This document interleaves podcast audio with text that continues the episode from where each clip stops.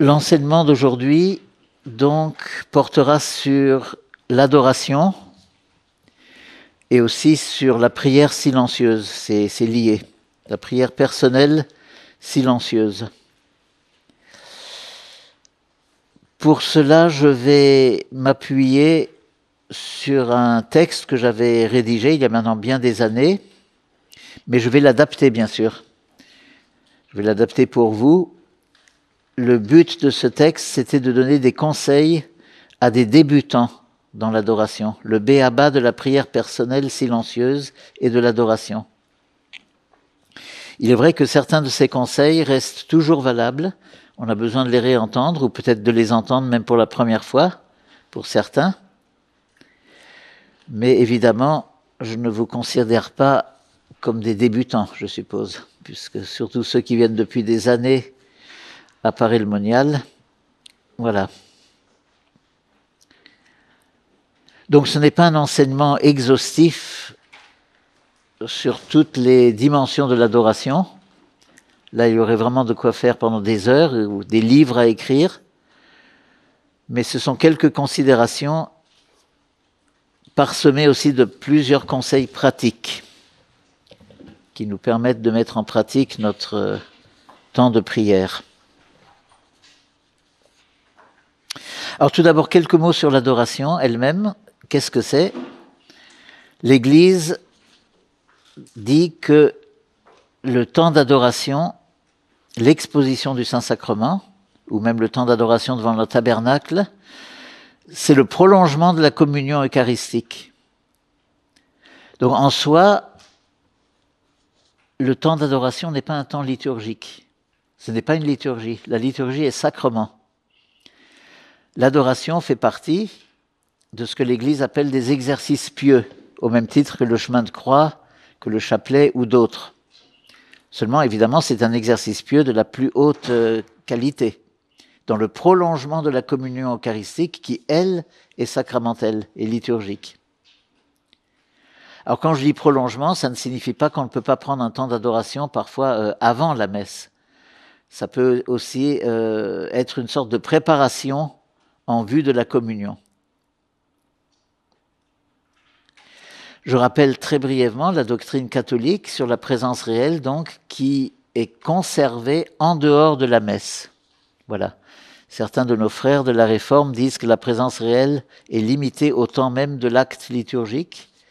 Et nous, nous disons donc que la présence réelle est conservée en dehors de la messe, les saintes espèces, d'où le tabernacle. Et alors aussi, le fait que dans le Saint-Sacrement, c'est tout le mystère et tous les mystères du Christ qui sont présents. Comme le dit avec insistance le bienheureux Colomba Marmion, donc euh, béatifié par Jean-Paul II, grand, grand théologien bénédictin, mort il y a 100 ans.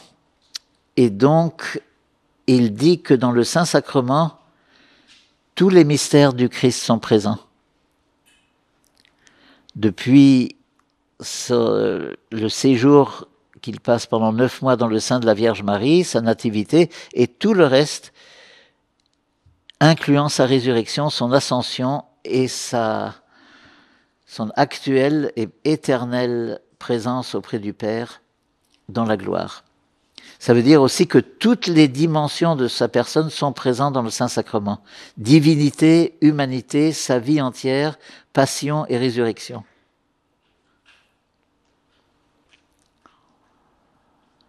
Et dont Marmion insiste bien que selon les temps liturgiques, il dit ça surtout pour la messe, mais on peut l'appliquer aussi sur le temps d'adoration, on peut demander les grâces correspondantes au mystère euh, célébré à Noël, par exemple, de demander une grâce d'enfance ou de vénérer Jésus petit enfant, qui se fait vraiment le Dieu qui se fait tout petit et qui se laisse euh, coucher dans une mangeoire.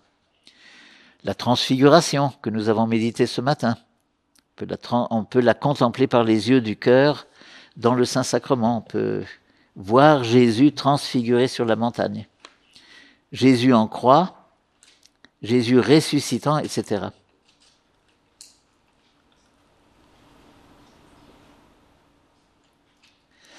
Donc je répète qu'une grande partie de cet enseignement se veut surtout être un guide pour conseiller comment vivre ces moments de prière en cœur à cœur avec Jésus. Et quand je dis cœur à cœur, le deuxième cœur de ma phrase, je le mets avec C majuscule, c'est-à-dire c'est mon cœur avec le cœur de Jésus. Un mot aussi pour dire que l'adoration n'est pas toujours aisée sur le plan pratique, surtout si on voudrait qu'elle soit quotidienne. On n'a pas toujours un lieu pour adorer.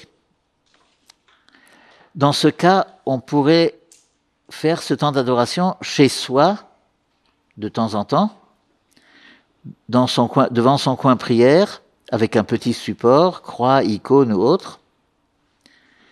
L'Évangile le dit, retire-toi dans ta chambre et prie dans le secret.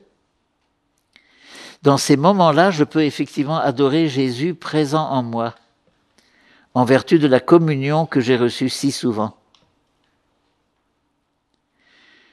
Et la parole qui illustre bien ce moment d'intimité qu'on peut vivre chez soi aussi, et qui peut être un moment d'adoration. La parole qui situe ça le mieux, c'est dans Apocalypse chapitre 3, verset 20, où Jésus dit, Voici que je me tiens à la porte et que je frappe.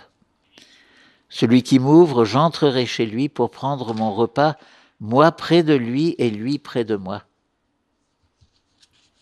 Il y a, il y a peu de versets aussi merveilleusement eucharistiques qui décrivent la communion intérieure, la présence de Jésus en nous, si nous voulons bien qu'il fasse sa demeure chez nous.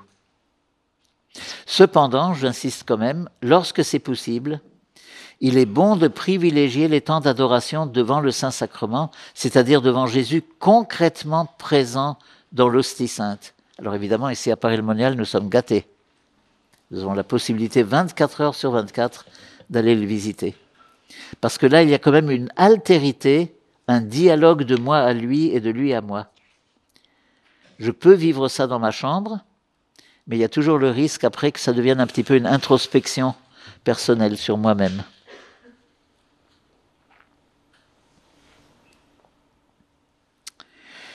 Alors l'adoration et la prière silencieuse personnelle, c'est savoir s'ouvrir à l'amour de Dieu. C'est un chemin vers la sainteté. C'est même un chemin obligatoire vers la sainteté. Je l'ai déjà dit, c'est un cœur à cœur avec Dieu. Beaucoup de chrétiens sont fidèles à dire quotidiennement leurs prières. J'entends ça souvent, je fais mes prières. Ou à pratiquer telle ou telle forme de prière dont une des plus précieuses et des plus recommandables est le chapelet. Mais bien peu pratiquent alors je ne parle pas pour vous ici, mais bien peu pratiquent dans le monde catholique, ou même connaissent ce cœur à cœur quotidien avec Dieu, qu'est la prière personnelle silencieuse et surtout le temps d'adoration. C'est un moment privilégié et indispensable pour grandir dans les grâces de notre baptême et des autres sacrements que nous avons reçus. Et surtout pour mieux en recueillir les fruits. Lorsqu'une graine a été semée en terre, vous le savez bien, si l'on veut que la plante pousse et porte du fruit, il faut qu'elle soit exposée au soleil ou à la pluie. Il en est de même pour notre vie spirituelle. Et là, je voudrais lire un passage du pape François où il parle de caractère indispensable de cette prière dans nos vies et dans nos journées. Il dit que la prière, alors il parle d'une façon un peu générale sur la prière, mais tout ce qu'il dit là, je dirais, s'applique à fortiori sur le temps d'adoration, nécessairement.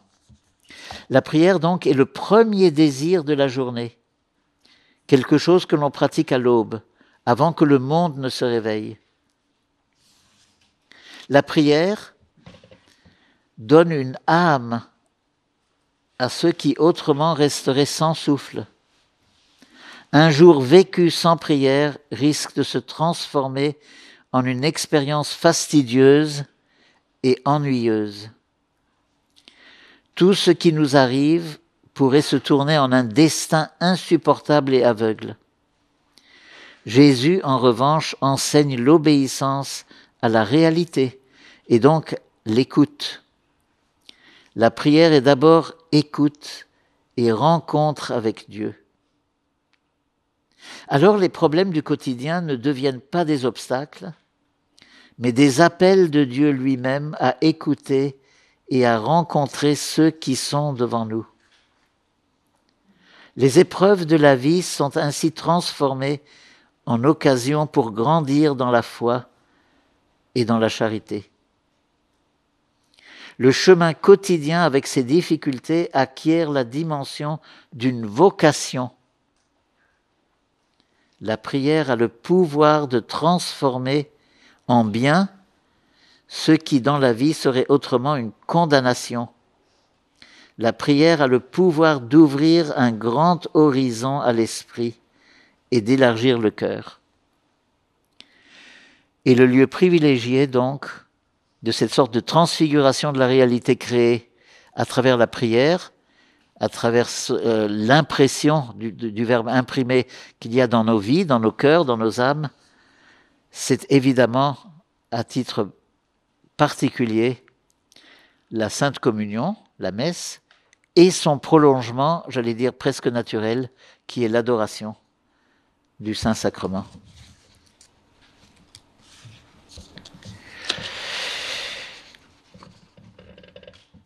Le temps d'adoration, se laisser aimer. Toutes les grâces qui ont été déposées en nos cœurs lors du baptême et des autres sacrements, particulièrement le sacrement de la réconciliation, doivent porter un fruit qui demeure comme dit Jean au chapitre 15. Et pour cela, nos cœurs doivent être exposés à celui que l'Écriture appelle dans l'Ancien Testament le soleil de justice qui brille avec la guérison dans ses rayons. Malachie chapitre 3 verset 20. Pour vous qui craignez mon nom, le soleil de justice brillera avec la guérison dans ses rayons. Et c'est particulièrement parlant ici à Paray-le-Monial, le Saint-Sacrement exposé, l'hostie peut être vue comme un soleil avec ses rayons, étant donné que Marguerite Marie a vu les plaies de Jésus comme des soleils. Et que la Vierge Marie, apparaissant à Marguerite Marie dans la grande vision du 2 juillet 1688, en présence de Jésus et de son cœur, désigne à Marguerite Marie le cœur de Jésus, tout resplendissant et dit voilà le soleil de justice, faisant évidemment effectivement référence à ce passage de Malachie. Donc il y a cette dimension du rayonnement, les rayons qui guérissent, qui réchauffent devant le soleil de justice. Pas de croissance spirituelle, pas de fruits sans prière personnelle, sans cet accueil de l'Esprit Saint qui descend du ciel comme la rosée comme cette eau qui purifie le cœur. Cette eau qui purifie le cœur et le renouvelle. Ézéchiel chapitre 36. Je verserai sur vous une eau pure et vous serez purifiés de toutes vos souillures, je vous purifierai. Tout cela s'opère pendant la communion et pendant le temps nécessaire de son prolongement, c'est-à-dire le temps on se met en présence, en état de recevoir longuement ces rayons qui guérissent, qui purifient, ou cette eau qui purifie.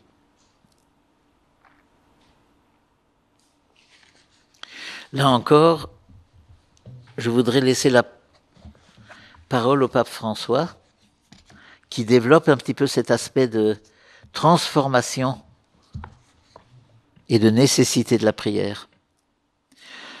Une caractéristique de la prière de Jésus, dit-il, est la solitude. Ceux qui prient, donc y compris devant le Saint-Sacrement, ne fuient pas le monde, mais ils privilégient les, les lieux déserts. Là, dans le silence, peuvent ressortir les nombreuses voix que nous cachons au plus profond de nous-mêmes. Le Saint-Sacrement présent, devant lequel nous nous mettons, est un grand révélateur de nous-mêmes. Dans la douceur, dans la miséricorde, mais il... Euh, voilà. Donc le silence peut faire ressortir les nombreuses voix que nous cachons au plus profond de nous-mêmes, les désirs les plus cachés, les vérités que nous nous obstinons à étouffer. Et surtout Dieu parle dans le silence. Donc je veux bien, il y a des personnes qui me disent, est-ce que quand je leur demande est-ce que vous êtes fidèle à la prière personnelle, ils disent oui, oui, tous les jours dans mon trajet en voiture, je prie. C'est bien, mais il y a quand même la circulation, il y a les feux rouges, il y a les éventuelles, euh, pardonnez-moi le mot, engueulades avec d'autres automobilistes. C'est pas idéal pour un cœur à cœur avec Jésus il faut réserver un temps qui soit quand même vraiment. C'est bien de prier au volant, prier sans cesse, tout le temps. Ça, c'est Saint Paul qui nous le dit. Mais ça ne remplace pas. Ça ne remplace pas. Donc, Dieu parle dans le silence et chaque personne a besoin d'un espace pour elle-même où cultiver sa propre vie intérieure, où ses actions retrouvent un sens. Sans vie intérieure, nous devenons superficiels, agités, anxieux, et comme l'anxiété nous fait du mal. C'est pourquoi nous devons pratiquer la prière. Sans vie intérieure, nous fuyons la réalité, et nous nous fuyons aussi nous-mêmes. Nous sommes des hommes et des femmes toujours en fuite. Enfin, la prière de Jésus est le lieu où l'on perçoit que tout vient de Dieu et retourne à lui, comme c'est nécessaire ça. Nos frères aînés, qui sont, euh, ou nos pères dans la foi, qui sont les juifs, ils comprennent ça très bien, c'est la théologie du Shabbat, ça. Six jours pour travailler et un jour pour se rappeler que tout vient de Dieu et que c'est Dieu qui achève, c'est pas l'homme. Donc le Shabbat est aussi euh, un garde-fou contre l'orgueil, le perfectionnisme effréné, de dire c'est moi qui vais achever tout ça. Non, six jours pour travailler, mais c'est Dieu qui achève. Et c'est pour ça qu'il y a le Shabbat et où il nous demande, nous, de faire une pause et le laisser agir, le laisser accomplir. Donc, tout vient de Dieu et il retourne à lui. Et ça, l'adoration nous aide à cela. Nous remet tout en perspective, justement. Parfois, nous, les êtres humains, nous croyons être les maîtres de tout. Ou au contraire, nous perdons toute estime de nous-mêmes, nous passons de l'un à l'autre. La prière nous aide à retrouver la juste mesure dans notre relation à Dieu, notre Père, et à toute la création, aussi notre relation à la création et nos relations euh, avec les autres, interpersonnelles. Finalement, la prière de Jésus est l'abandon entre les mains du Père, comme Jésus au Jardin des Oliviers dans cette angoisse, Père, si c'est possible, mais que ta volonté soit faite. L'abandon entre les mains du Père, c'est beau lorsque nous sommes agités, inquiets, et que l'Esprit Saint nous transforme de l'intérieur et nous conduit à cet abandon entre les mains du Père. Père, que ta volonté soit faite. Et tout cela, l'adoration est le lieu où ces choses-là, ces éléments peuvent vraiment se mettre en place, vous voyez? De même que la prière silencieuse, lorsqu'on n'a pas la possibilité d'être forcément devant le Saint-Sacrement. Je reprends un petit peu dans la suite de ce que dit le pape ici. L'adoration devant le Saint-Sacrement ou la prière personnelle chez soi, c'est comme aller au désert. C'est quitter l'agitation du monde pour retrouver Dieu et surtout pour se laisser retrouver par lui. Tout cela pour souligner l'importance primordiale de la prière dans notre quotidien. Citons encore un tout autre passage du pape François euh, qu'il a prononcé à l'occasion de la fête du Sacré-Cœur en 2019. Écoutez bien, surtout ici à Paris-le-Monial, la ville du Sacré-Cœur. Entrer en prière, c'est entrer avec mon cœur dans le cœur de Jésus. Faire un chemin dans le cœur de Jésus. Faire un chemin dans ce que Jésus ressent les sentiments de compassion de Jésus et aussi faire un voyage dans mon cœur pour changer mon cœur dans cette relation avec le cœur de Jésus.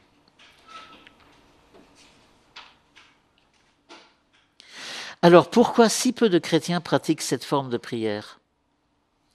Peut-être que les mots d'oraison, méditation, adoration font peur.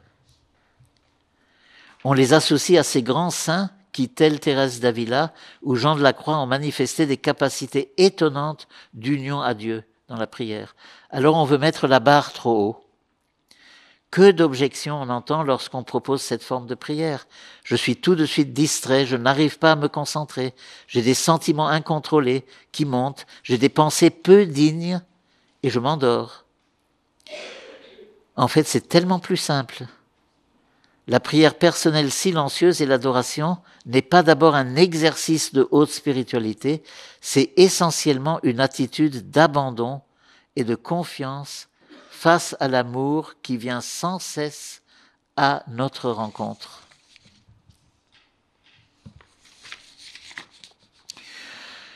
Nous connaissons les paroles de ce chant. N'aie pas peur, laisse-toi regarder par le Christ. Laisse-toi regarder car il t'aime. Quel poids dans ces paroles-là. Se laisser regarder, se laisser aimer. Voilà l'attitude fondamentale de l'adorateur. Celle que nous enseigne la petite Thérèse et le curé d'Ars. On connaît l'histoire de ce paysan que le curé d'Ars voyait souvent entrer dans son église pour y demeurer de très longs moments, en silence, apparemment sans rien faire. Un jour que le curé d'Ars lui demandait le sens de ces longues visites silencieuses, le paysan lui répondit en montrant le grand crucifix pendu au mur il m'avise et je l'avise. Il me regarde et je le regarde. Ça, c'est un sommet. Révélé au tout petit, qui dépasse ce que peuvent dire les sages et les intelligents. Il me regarde et je le regarde. Voilà l'amour. Un authentique amour, un dialogue d'amour. Il s'agit de la joie pure de se mettre sous le regard de celui qui est notre Créateur et Sauveur, qui veut nous communiquer son amour, sa consolation, sa vie. Le petit enfant qui se laisse bercer par ses parents se pose-t-il des tas de questions sur la qualité de son amour, sur la dignité de ses pensées? Bien sûr que non, il en est incapable. Pour le Seigneur, nous sommes des tout petits. Ça veut dire que le Seigneur ne regarde pas d'abord à la qualité de nos pensées et de nos sentiments, il regarde à notre fidélité et à notre confiance.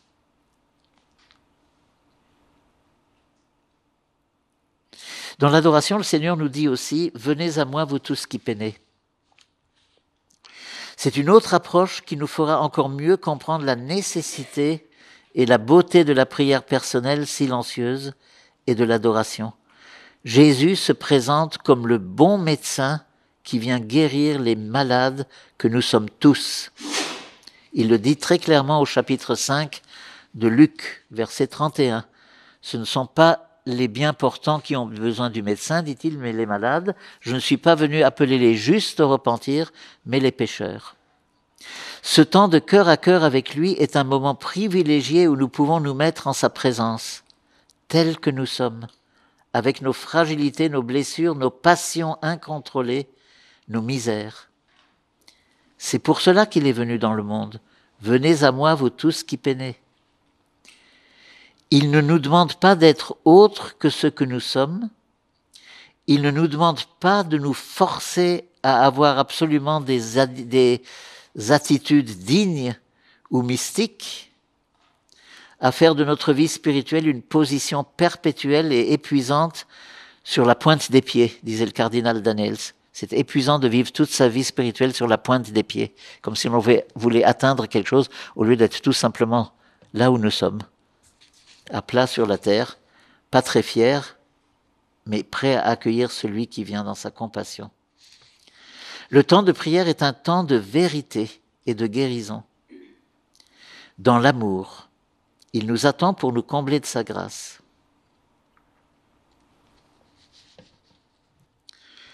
Un autre aspect de grande importance, si la prière silencieuse et l'adoration fortifient et intensifient toujours plus notre relation intime et personnelle avec le Seigneur, il n'en est pas moins vrai que toute l'Église et même le monde bénéficient de notre fidélité à cette rencontre quotidienne avec Dieu. L'Église est une grande famille. C'est le corps du Christ, dont les membres sont étroitement solidaires les uns des autres. Et c'est l'Église qui porte l'humanité entière en sa maternelle sollicitude. Comme le, disait récemment un père prédicateur, ami, chaque disciple du Christ qui accepte de prendre du temps gratuitement avec son Seigneur est à l'image de la femme de l'Évangile qui verse un parfum de grand prix sur la tête ou sur les pieds de Jésus. Et toute la maison est remplie de l'odeur du parfum, nous dit l'Écriture. La maison, c'est l'Église. Et c'est même le monde. Cette analogie est juste. On reproche à la femme en question, dans l'Évangile, de gaspiller avec un parfum bien cher. Pour le monde frénétiquement affairé et suractif dans lequel nous vivons, le temps que nous passons en présence du Seigneur, c'est du gaspillage, c'est de la folie. Mais c'est le monde. Et nous ne sommes pas du monde. Nous sommes dans le monde, mais nous ne sommes pas du monde. Inutile de rappeler que certains de nos contemporains illustres, tels Jean-Paul II ou Mère Teresa, qui avaient des agendas vertigineux du point de vue engagement et rendez-vous, prenaient un temps considérable au début de la journée en présence du Seigneur. Il était impensable, et pour Mère Teresa, ça pouvait aller jusqu'à trois heures avec sa communauté devant le Saint-Sacrement et devant le crucifix où, elle pouvait lire toujours les paroles de Jésus, J'ai soif, qui était un petit peu comme l'ADN de la vocation des missionnaires de la charité.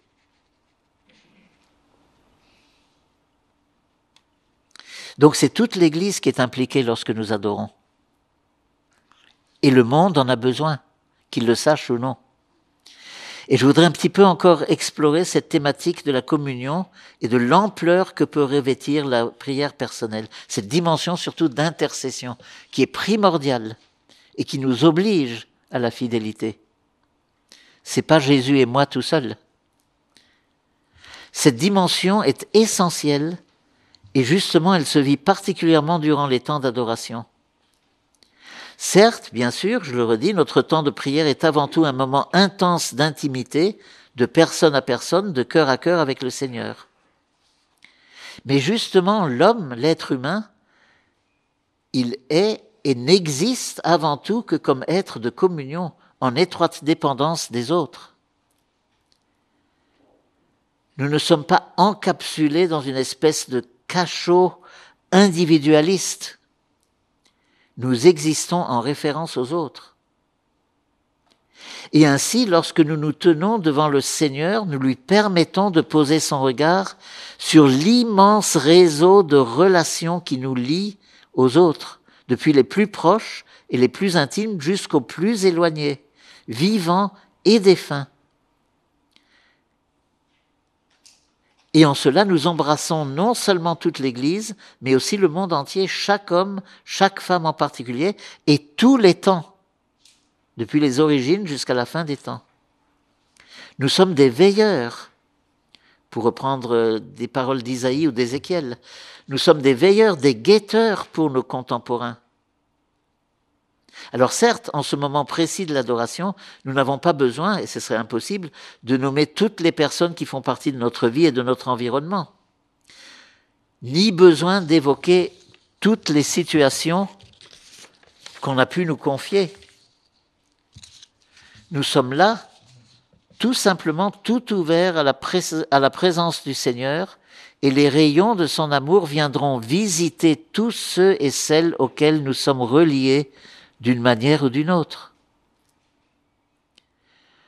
Pour reprendre la belle parole d'un moine cistercien, alors je situe un petit peu euh, la situation, la, la circonstance.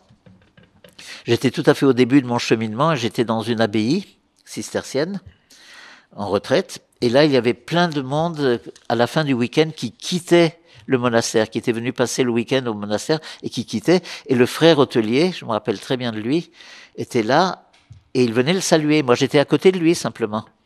Il disait, voilà mon frère, alors n'oublie pas l'intention que je t'ai donnée. Est-ce que je peux encore ajouter celle-là Un autre? Disait, je voudrais encore que tu pries pour ça. Il disait, oui, oui, etc.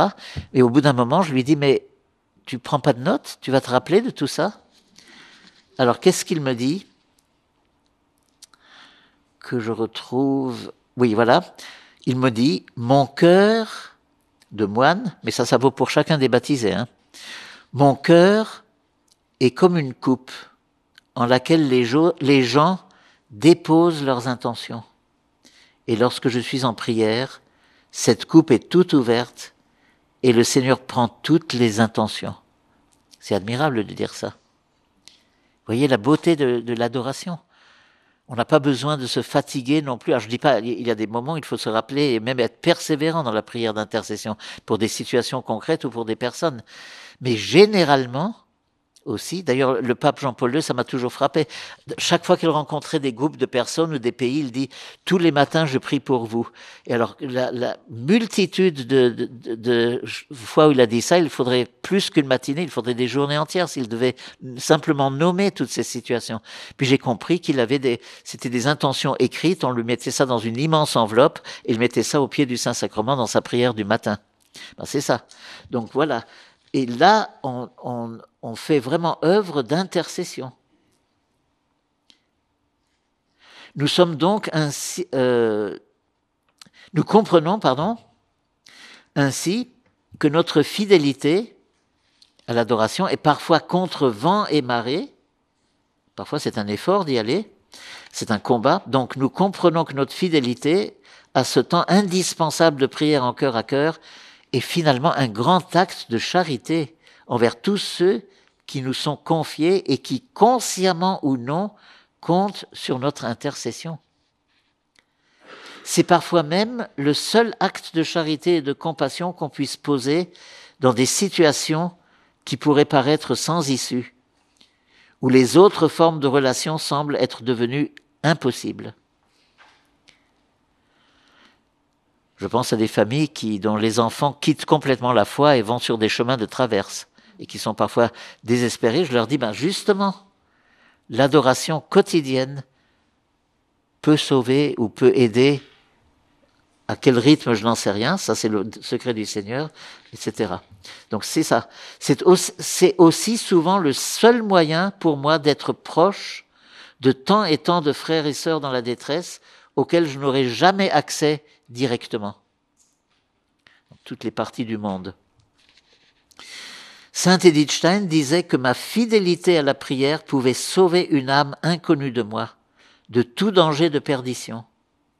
Donc bien retenir ceci, ma fidélité à l'adoration peut revêtir la, la dimension d'un grand acte de charité.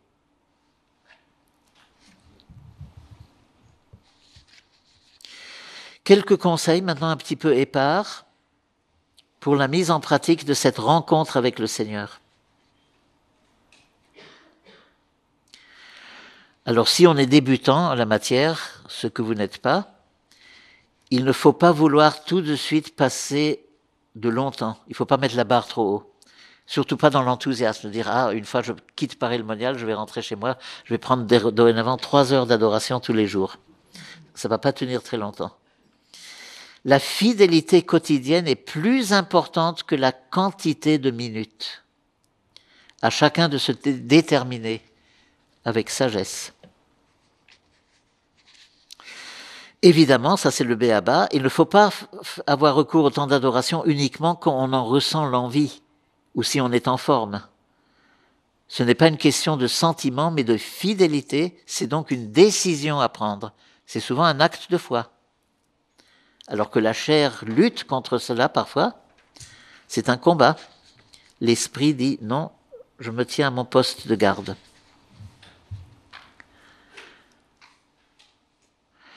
Il ne faut pas se dire que 15 ou 20 minutes, alors là, c'est à vous que je dis ça, pour ne pas trop vous vexer, parce que pour les débutants, je dis euh, 5 à 10 minutes, voilà. Mais vous avez comme dépassé ce barème-là. Donc il ne faut pas se dire que 15 ou 20 minutes, ce sera toujours facile à placer. Et dès lors, on attend qu'il n'y ait plus rien d'autre à faire. Je vais caser mon temps de prière. Ça, c'est pas bon.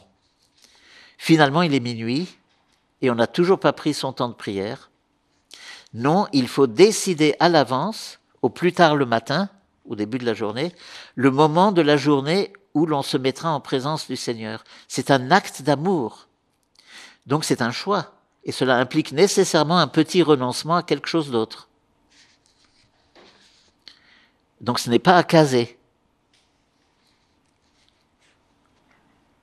Vous imaginez des fiancés pendant leur période de, fiancé, de fiançailles, même si le fiancé est un homme d'affaires très, très occupé, il dit Je vais essayer de te caser un petit moment quand même dans la journée pour te voir à sa fiancée.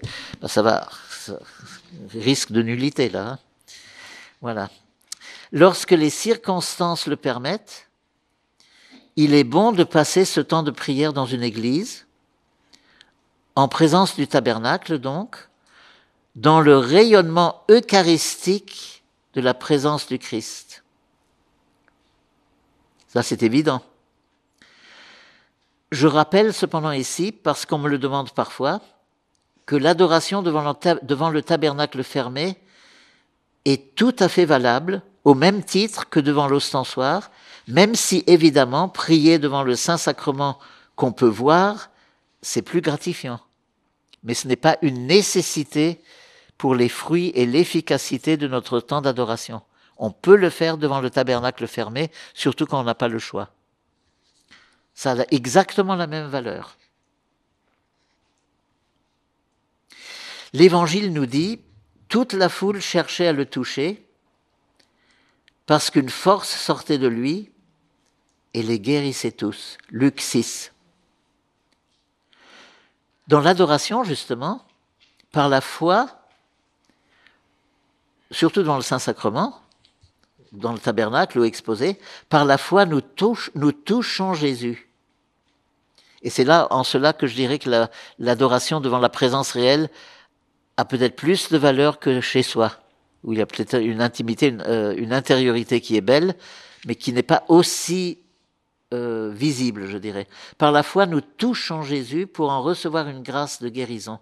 Nous le touchons par nos yeux comme naguère ont touché son manteau ou son, vêtement, pour en recevoir une grâce de guérison spirituelle. Alors je le répète cependant, quand même, on peut prier chez soi en aménageant un petit coin prière avec image, statuette, crucifix, au besoin en allumant une bougie. Si c'est chez soi, il faut évidemment avoir la volonté de tout faire pour ne pas être dérangé pendant ces minutes de prière avec le téléphone, sonnerie, sollicitations diverses. Faisons de notre chez nous, notre coin prière, un désert, une solitude. Allons au désert. La prière doit être à l'écoute, la, prière, pardon, doit être silencieuse, à l'écoute de l'hôte intérieur. Ce n'est pas le temps de dire le chapelet ou de faire des dévotions développées. C'est le temps d'abord du silence et de l'accueil. Ne pas vouloir immédiatement en percevoir les paroles ou les fruits, les paroles de cette hôte intérieure qui est Jésus, mais être simplement heureux de croire qu'il travaille notre cœur et notre vie de l'intérieur lorsque nous lui donnons ce temps. Les attitudes essentielles à avoir, abandon de soi entre ses mains et accueil confiant de son amour miséricordieux.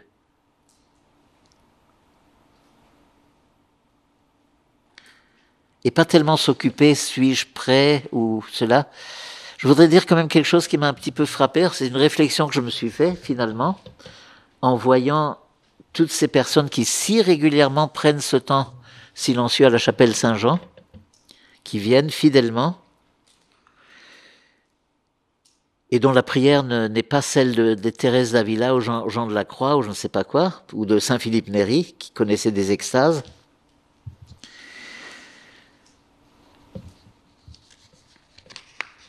Je me dis que le simple fait de venir suscite la joie dans le cœur de Jésus. Quand on vient simplement devant lui, pourquoi? Parce que ça implique qu'on croit en sa présence réelle. Et c'est déjà immense ça. Le monde ne peut pas croire sans une grâce spéciale. C'est de la folie. Passer du temps devant cette hostie, ce rond de blancheur là, nous on y est parce qu'on y croit. C'est déjà énorme, c'est déjà un acte de foi. Et c'est une consolation considérable pour le cœur de Jésus.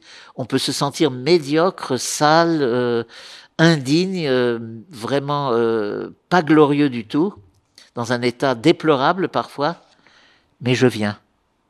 Je viens parce que j'y crois. Eh bien ça, ça console le cœur de Jésus. Parce qu'on croit en sa présence réelle. Sans la foi en sa présence réelle, on ne pourrait même pas demeurer devant l'hostie. C'est donc déjà très grand. Le simple fait que je sois venu, que je veux prendre du temps avec lui, est déjà consolation et joie de son cœur. Parce que c'est une véritable confession de foi et d'amour. D'ailleurs, c'est Marthe Robin qui disait, elle répond vraiment de la qualité spirituelle et de la sincérité et des progrès en sainteté de quelqu'un qui vient régulièrement devant le Saint-Sacrement, beaucoup plus que quelqu'un qui va communier. Parce qu'on peut communier hypocritement, on peut communier dans l'ignorance, on peut communier en ne sachant pas. Mais venir et passer du temps, parfois une heure ou plus, devant cette hostie, qui ne parle pas, qui est là, immobile, impossible si on n'a pas la foi. Et donc Marthe Robin disait, j'ai plus confiance en des gens qui, euh, dans la sainteté progressive, de gens qui viennent, qui sont fidèles à, l'adoration, plus que devant ceux qui viennent communier même euh, tous les dimanches ou tous les jours. Parce qu'il peut y avoir justement quelque chose de, une façade. Quelques mots dans le lien qu'il y a entre la parole de Dieu et l'adoration. Le silence de cette prière ou de ce temps d'adoration peut être parfois soutenu et nourri par de brèves paroles de l'Écriture, Ancien et Nouveau Testament. On peut lire l'évangile de la messe du jour. Et alors c'est là où je rejoins un petit peu euh, l'enseignement qui a été donné ce matin sur la Lectio Divina. Le Père Étienne nous disait qu'on peut aussi lire de façon continue un évangile. Mais attention, la Lectio Divina, c'est vraiment un exercice là du coup, qui demande de l'attention. Et c'est quelque chose de magnifique. Mais ce n'est pas, à mon avis, à faire devant le Saint-Sacrement, justement devant le Saint-Sacrement, ce n'est pas tellement un exercice, c'est un abandon. C'est une ouverture, on laisse l'esprit agir. C'est plus, entre guillemets, charismatique. Mais je préconise, moi aussi, mais d'une façon différente, pas sous la forme très structurée que, que, revêt une lecture divina, alors donc avec la lecture, qu'est-ce, que dit le texte, qu'est-ce que le texte me dit, euh, euh, comment je prie, que veut me dire Dieu et comment moi je parle au Seigneur, etc., jusqu'à la contemplation. Non, c'est beaucoup plus simple, je dirais, entre guillemets. On peut lire l'évangile, on, peut même décider de lire à très petite dose quotidienne un évangile de façon continue. Mais il ne faut pas que ça prenne plus que, supposons on prend une heure d'adoration, ce qui, en moyenne, beaucoup d'adorateurs à Saint-Jean, il ne faut pas que ça prenne plus que cinq, maximum dix minutes une péricope ou deux. Pas des pages et des pages, justement. Ce n'est pas une lectio, ce n'est pas non plus une lecture continue, constante de la Bible. C'est un évangile, mais pas plus que quelques versets, à très petite dose quotidienne. Et cela donc, même si la lecture de cet évangile doit s'étaler sur plusieurs mois ou même plus d'une année. Il y a même une grâce particulière à procéder à cette lecture continue d'un évangile en présence du Saint-Sacrement. La présence réelle de Jésus rend intensément actuels les événements et les situations décrites dans l'Évangile. Et les paroles de notre Seigneur semblent s'adresser très personnellement à moi à ce moment-là. En d'autres termes, la lecture de l'Évangile accompagnée de la contemplation de la Sainte Hostie me rend contemporain des événements relatés, ou alors, pour le dire encore différemment, cette lecture permet à Jésus Eucharistie de réaliser à nouveau en moi et pour moi, et pour tous ceux que je représente, son acte rédempteur. Il enseigne pour moi, il souffre pour moi, il est transfiguré pour moi, voilà. Il y a une sorte de contemporanéité qui se fait dans la lecture de la parole devant le Saint-Sacrement, parce que c'est une parole vivante. La parole vivante, c'est Jésus. Et là, je le vois dans le Saint-Sacrement, donc il agit comme il agissait il y a 2000 ans. Après cette lecture de la Sainte Écriture, et après un temps à nouveau un peu prolongé de silence, car je répète que le silence c'est primordial dans ce temps de prière, on peut aussi nourrir notre prière, la structurer par de courts écrits spirituels. Donc d'abord la parole de Dieu, puis le silence, et puis en deuxième lieu, ce sont des conseils que je donne, et c'est rien de contraignant. Et puis si certains jours euh, on, fait différemment, c'est parfait. On, on, se laisse mener par l'esprit. Mais on peut aussi donc lire quelques courts écrits spirituels alors, il y a des paroles de saints, Sainte Thérèse, curé d'Ars, Marguerite Marie, Claude la Colombière, Jean-Paul II, Élisabeth de la Trinité. Il y a plein de choses, on peut voir ça. Ou même du magistère. Des textes ou d'autres textes qui nous aident à accueillir la grâce. Mais là aussi, à petite dose. Mais toujours veiller, comme je l'ai dit, à ce qu'il y ait des plages de silence. Toi, quand tu pries, retire-toi dans la pièce la plus retirée ferme la porte et prie ton Père qui est présent là dans le secret. Et c'est dans le silence. Donc ce que je vous dis là, ce sont que des conseils, ce sont des piliers possibles. Il faut en tout cas veiller à vivre ce temps dans une grande liberté intérieure. Il n'y a pas de règles. Il n'y a pas de règles contraignantes en tout cas. Enfin, ne pas juger la qualité de la prière qu'on vient de vivre. Ce temps appartient totalement au Seigneur qui seul connaît l'intime du cœur. On peut humblement remettre ces minutes passées en sa présence, en se confiant à Notre-Dame, en récitant Je vous salue Marie. À ce propos, par rapport au jugement culpabilisant que nous pouvons poser sur notre temps de prière, nous devons nous souvenir de ceci et que j'ai déjà dit hier en partie dans, avant l'heure sainte. Je répète cela la prière absolument parfaite de Jésus, absolument parfaite et en même temps si profondément, si profondément proche et intime à nous-mêmes, sa prière est notre refuge.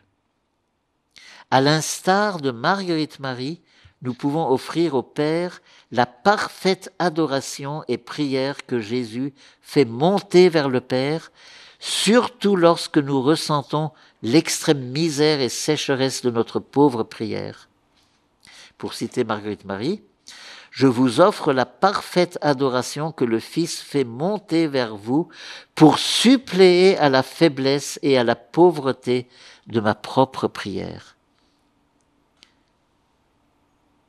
Donc Jésus présent, rappelez-vous bien cela, Jésus présent au Saint-Sacrement n'est pas seulement le Seigneur, c'est-à-dire celui que je vais visiter, et surtout lui, celui qui vient me visiter pour un cœur à cœur intime.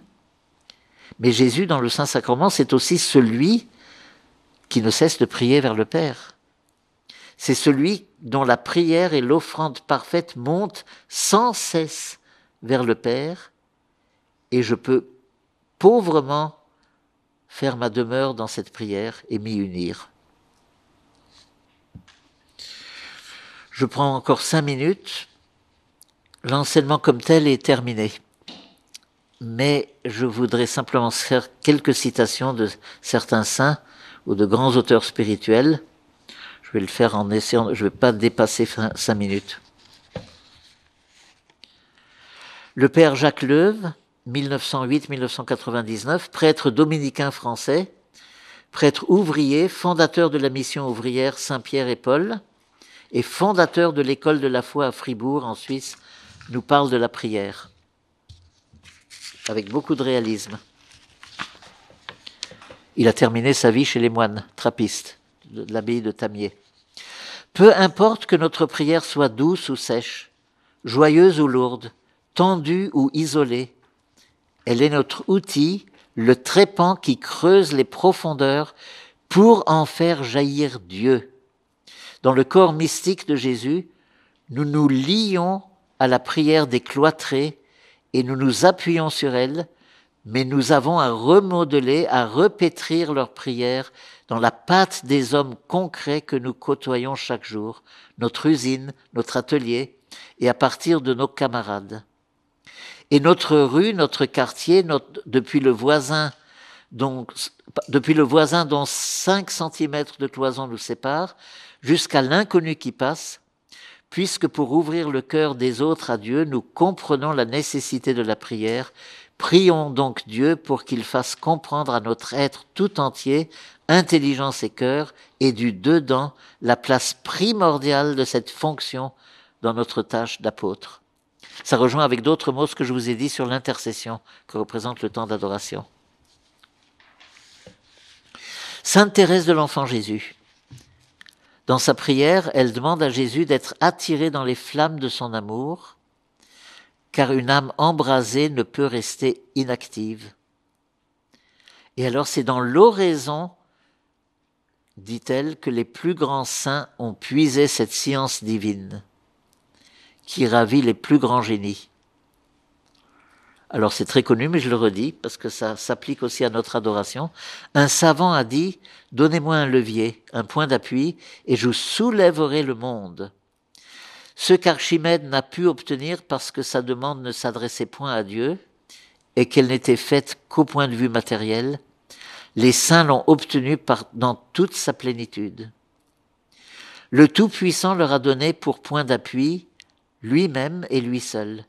Pour levier, l'oraison, et nous nous disons l'adoration aussi, qui embrase d'un feu d'amour, et c'est ainsi qu'ils ont soulevé le monde, et c'est ainsi que les saints encore militants, c'est-à-dire nous, sur cette terre, le soulèvent et que jusqu'à la fin du monde, les saints à venir le soulèveront aussi. Et enfin, Saint Vincent de Paul. 1581, 1660. Alors il parle aux, filles de la charité. Vous me direz peut-être, mes chères filles, que vous êtes si peu recueillies, même quand vous priez Dieu, que vous ne pouvez être un quart d'heure sans distraction. Ne vous en étonnez pas. Les plus grands serviteurs de Dieu sont quelquefois en ces mêmes peines. Je parlais un de ces jours à un bon prêtre, converti depuis quelques années, qui emploie un grand temps à prier Dieu. Il me disait qu'il n'avait souvent ni goût ni satisfaction, hormis celle de dire Mon Dieu, je suis ici en votre présence pour y faire votre sainte, votre très sainte volonté. C'est assez que vous m'y voyez. Et Saint Vincent de Paul ajoute Eh bien, vous, faites de même. Et j'ajoute quand nous savons dans la foi que la volonté de Dieu, même si elle peut passer, et elle passe par la croix, par des chemins parfois très sinueux, la volonté première et ultime de Dieu, c'est notre bonheur total et absolu.